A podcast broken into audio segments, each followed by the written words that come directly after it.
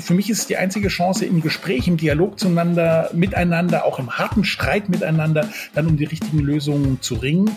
Und das kann am Ende tatsächlich eine Impfpflicht sein, aber vielleicht auch nur als aller, allerletztes Mittel.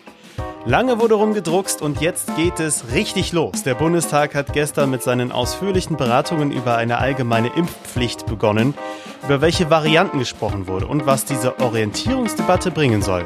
Das klären wir heute hier im Aufwacher. Ich bin Florian Pustlauk. Hi. Rheinische Post Aufwacher.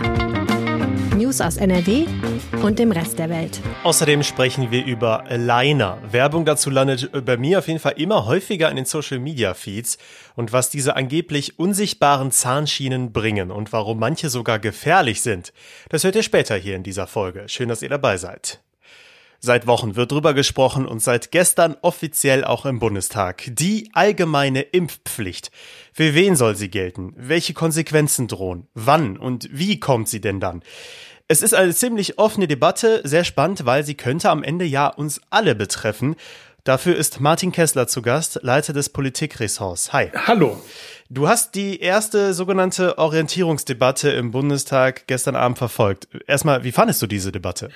Sie war auf der einen Seite spannend, weil ähm, nochmal alle Argumente wie in einem Brennglas kombiniert waren, also wie im Brennglas dargestellt waren. Und das ist natürlich gut, wenn man das so wirklich in dreieinhalb Stunden präsentiert bekommt.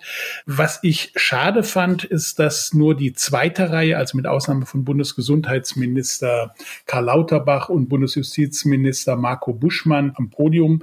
Und da finde ich, die, die haben zwar ordentlich argumentiert und ähm, sicherlich auch alle Argumente ähm, gut erwogen, aber da hätte ich mir dann doch auch Leute wie Scholz, Lindner, Brinkhaus, den Fraktionsvorsitzenden der Unionsfraktion, ähm, gewünscht, weil das hätte der Debatte nochmal einen ganz anderen Drive gegeben. Jetzt kommen wir mal zum Inhaltlichen. Unsere Wirtschaftschefin Antje Höning hat hier letztens im Aufwacher gesagt, Impfpflicht, das bringt am Ende nur Bußgelder und keinen Impfstoff in den Arm von Ungeimpften. Wird deswegen auch so offen über mehrere Modelle gesprochen? Ja, die Impfpflicht ist umstritten. Das liegt einmal daran, dass alle Politiker die letzten zwei Jahre gesagt haben, auch diejenigen, die jetzt vehement für eine Impfpflicht sind, sie lehnen sie ab. Das ähm, sorgt natürlich für Unsicherheit ähm, bei der Bevölkerung und es ist ein Eingriff in die Persönlichkeitsrechte. Ähm, das ist ja nicht nur der Peaks, der mag ja relativ harmlos sein, sondern es sind die Nebenfolgen, auch vielleicht Ängste und so weiter, psychologische Faktoren, bis hin zu religiösen Geschichten, Weltanschauungsfragen und so weiter, die sich darum ähm, gruppieren. Deswegen muss man da sehr, sehr vorsichtig mit umgehen und das ist ein starker Eingriff, so eine Impfpflicht. Das Interessante ist, es gibt ja, oder es gab ja jetzt vor dieser Orientierungsdebatte keinen Gesetzesentwurf. Das ist schon eher ungewöhnlich. Über welche Varianten der Impfpflicht wurde denn gesprochen? Zum Beispiel, also muss ich mich jetzt mit ähm, Ende 20 impfen lassen oder gibt es Varianten, die eher ältere Generationen nur noch äh, sehen? Ja, das ist ein guter Punkt. Es sind tatsächlich drei Varianten im Augenblick bekannt. Die äh, richtigen Gesetzentwürfe sind noch gar nicht eingereicht. Finde ich jetzt auch etwas merkwürdig. Die erste Variante heißt allgemeine Impfpflicht ab 18 Jahre. Da wärst du natürlich ähm, dabei. Dafür macht sich besonders Bundesgesundheitsminister Karl Lauterbach aber auch viele Grünen und Sozialdemokraten, auch einige freie Demokraten für stark. Dann gibt es einen, so, ich würde mal sagen, vermittelnden Antrag, der kommt von dem FDP-Abgeordneten Andrew Ullmann, der ist selber Chefarzt an einer großen Klinik und der sagt Impfpflicht ab 50, weil ja gerade die über 50-Jährigen besonders von den Folgen von Corona betroffen sind und ähm, wenn die geschützt sind, wenn die vor schweren Verläufen geschützt sind, dann reicht das ja drin. Und dann gibt es vor allem auch um den FDP-Politiker Wolfgang Kubicki einen Antrag, der sagt keinerlei Zwang zum Impfen, keinerlei Pflicht zum Impfen. Impfen ist zwar sinnvoll, also unterscheidet er sich sich zum Beispiel von der AfD. Aber ähm, das soll jeder freiwillig entscheiden. Ähm, der Kollege Kubicki hat das in, in der Debatte gesagt. Für ihn wäre es ein Freedom Day gewesen. Aber wenn man jetzt jemanden zwingen würde, sich impfen zu lassen, kann er das als Freiheitstag bezeichnen? Zum Abschluss noch die Frage, du hast das jetzt verfolgt, diese Orientierungsdebatte, diese unterschiedlichen Ansichten. Wir haben jetzt Ende Januar, wir rauschen auf die 200.000 Neuinfektionen pro Tag in Deutschland zu. Dieses ganze Gerede jetzt im Bundestag, ist das notwendig oder wird damit ein wichtiges Werkzeug in der Pandemie eher verschleppt? Was meinst du?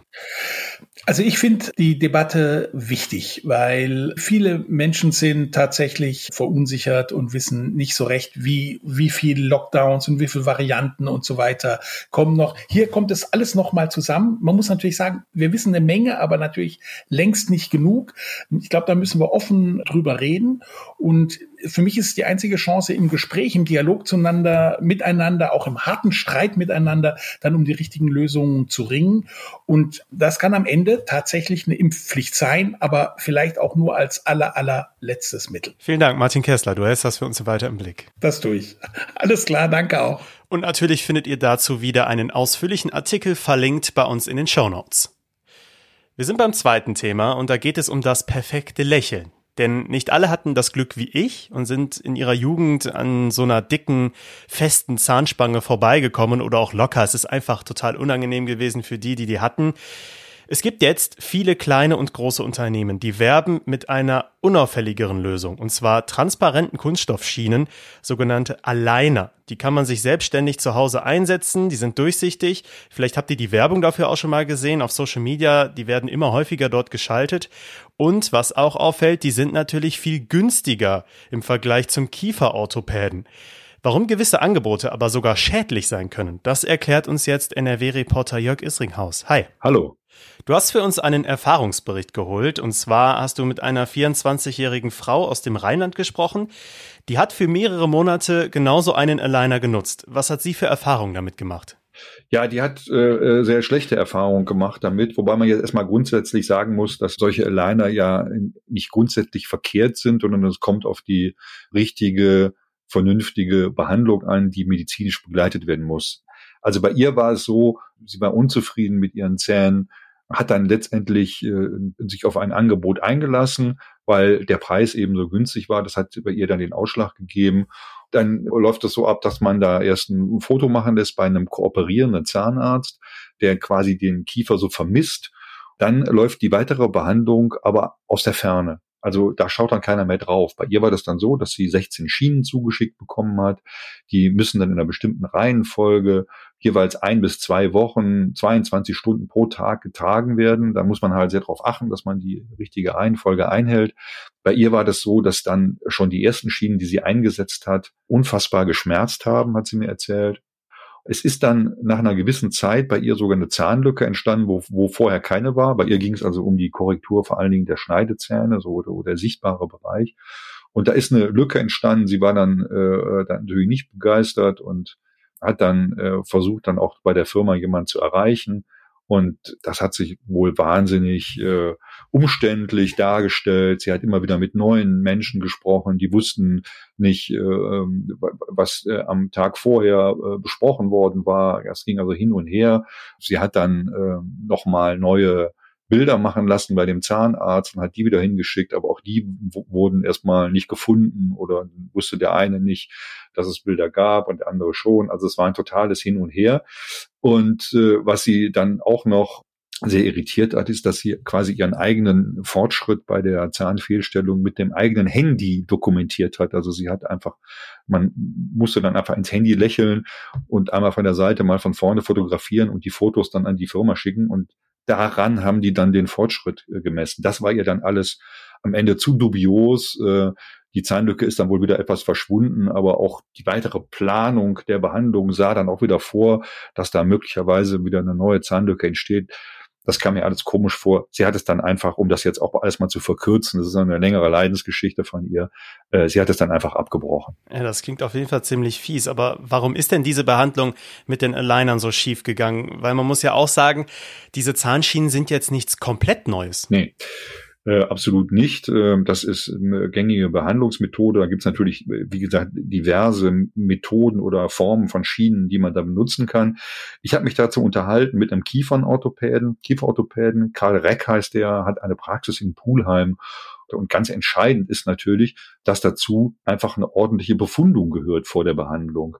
dass der Arzt äh, vorher mal genau geguckt, wie ist denn der Kiefer gelagert? Äh, das sieht ja bei jedem Menschen anders aus. Was spricht möglicherweise gegen eine Behandlung? Sind Aligner überhaupt das Richtige? Muss man dann nicht mit einer anderen äh, Methode rangehen? Dann muss dieser gesamte Prozess natürlich von einem Arzt begleitet werden. Das heißt, es reicht nicht aus, dass man sein Handy nimmt und seinen Kiefer fotografiert zwischendurch, sondern da muss auch dann alle paar Wochen mal jemand draufschauen und sagen, ob das auch alles Sinn macht und ob sich das in die richtige Richtung entwickelt. Und äh, das ist natürlich in dem Fall nicht erfolgt obwohl es auch, äh, äh, habe ich ja schon erwähnt, einen Arzt gab, der am Anfang Bilder gemacht hat und auch zwischendurch Bilder aber er hat trotzdem nicht eingegriffen, als die äh, Probleme bei äh, der jungen Frau aufgetreten sind. Ist auch eine äh, äh, kritische, ein kritischer Aspekt dieser ganzen Geschichte. Ja klar, aber es klingt ja an sich schon mal gut. Also gerade Zähne bekommen für wenig Geld. Da kann ich mir schon vorstellen, dass manche Kieferorthopäden da per se schon kritisch sind, eben weil diese Aligner-Startups dann eine neue Konkurrenz sind. Wie bewertest du das? Sollte man da generell die Finger von lassen? Ja, natürlich spielt das äh, wahrscheinlich auch eine Rolle. Äh, wie groß diese Rolle ist, äh, kann ich am Ende nicht beurteilen. Aber man muss auf jeden Fall sehen, dass äh, ja auch Folgekosten äh, in Rechnung gestellt werden müssen. Also die Zahnärztekammer, mit der ich auch gesprochen habe, bei der laufen solche äh, problematischen Behandlungen auf und äh, da geht es darum, dass äh, Patienten teilweise darüber klagen, dass Zahnlücken entstanden sind. Manche haben Zähne verloren. Es gibt äh, Kieferfehlstellungen, die nicht behoben worden sind und die möglicherweise, sage ich mal, im, äh, in der Muskul Kiefermuskulatur oder auch was Kopfschmerzen angeht und andere äh, Schäden äh, einfach Spätfolgen hervorrufen. Und auch die Zahnärztekammer Nordrhein sieht absoluten Handlungsbedarf, was diese Angebote angeht. Die haben die Staatsanwaltschaft mittlerweile äh, mit ins Boot geholt, äh, um eben auch gegen diese Kooperationszahnärzte der Unternehmen vorzugehen. Ich habe das gerade schon angesprochen. Es ist ja dann teilweise auch nicht nachvollziehbar und ist auch, sage ich mal, gegen die ethischen Grundprinzipien des ärztlichen Berufes, wenn diese Ärzte nicht eingreifen, wenn sie feststellen, dass äh, die Behandlung nicht anschlägt oder im, im, im Gegenteil sogar schwerwiegende Folgen hat für denjenigen, der äh, dort gerade behandelt wird. Und sowohl die Zahnärztekammer als auch der Kieferorthopäde, mit dem ich gesprochen habe, die sehen den Gesetzgeber in der Pflicht, da entsprechende Vorgaben zu erlassen Dazu haben wir ja auch ein Zahnheilkundegesetz, das entsprechend äh, entsprechende Vorgaben liefert. Man, man muss sehen, wie sich die ganze Geschichte entwickelt. Ich kann das nicht beurteilen, aber äh, was man da hört und was mir die Betroffenen erzählt haben, gibt es da tatsächlich großen Handlungsbedarf. Also wie so oft nicht einfach der sehr gut gemachten Werbung bei Social Media vertrauen. Vielen Dank, Jörg Isringhaus, für das Gespräch. Okay, gerne. Wir kommen jetzt zu weiteren wichtigen Themen. In NRW gibt es weitere Fälle von Kindesmissbrauch. Die Staatsanwaltschaft Wuppertal hat Anklage gegen zwei Männer aus Wuppertal und Wetter erhoben. Gegen 100 weitere Personen wird noch ermittelt. Das angeklagte Duo soll über Jahre hinweg Kinder missbraucht und die Taten mit Fotos und Videos dokumentiert haben. Im Landtag ist ein Streit rund um das Chaos um die PCR-Tests an Schulen und Kitas ausgebrochen. Die Landesregierung will die Labore entlasten und hat Änderungen bei den PCR-Pool-Testungen angekündigt. Die Opposition kritisiert, dass diese Pläne viel zu kurzfristig vorgestellt wurden und Schulen zum Beispiel erst am späten Mittwochabend über das geänderte Testkonzept kurzfristig informiert wurden. In Köln geht heute eine brisante Zeugenbefragung in einem Strafprozess gegen einen Priester weiter. Zum zweiten Mal sagt der ehemalige Kirchenrichter Günther Assenmacher aus. Sein erster Auftritt vor dem Gericht war vielfach kritisiert worden. Er sagte vor zwei Wochen aus, dass er trotz Kenntnis der Missbrauchsvorwürfe keine eigenen Recherchen unternommen hatte. Heute gibt es in NRW viele Veranstaltungen zum Internationalen Holocaust-Gedenktag. Am 27. Januar 1945 wurde das Konzentrationslager Auschwitz durch Soldaten der Roten Armee befreit. Im NRW-Landtag findet zum Beispiel eine Gedenkstunde dazu statt. Das Wetter wird heute richtig ungemütlich mit vielen Regenschauern. Es wird auch deutlich milder als in den letzten Tagen bei 5 bis 8 Grad und es bleibt weiter sehr trist. Es macht also keinen Spaß, das Wetter der Zeit.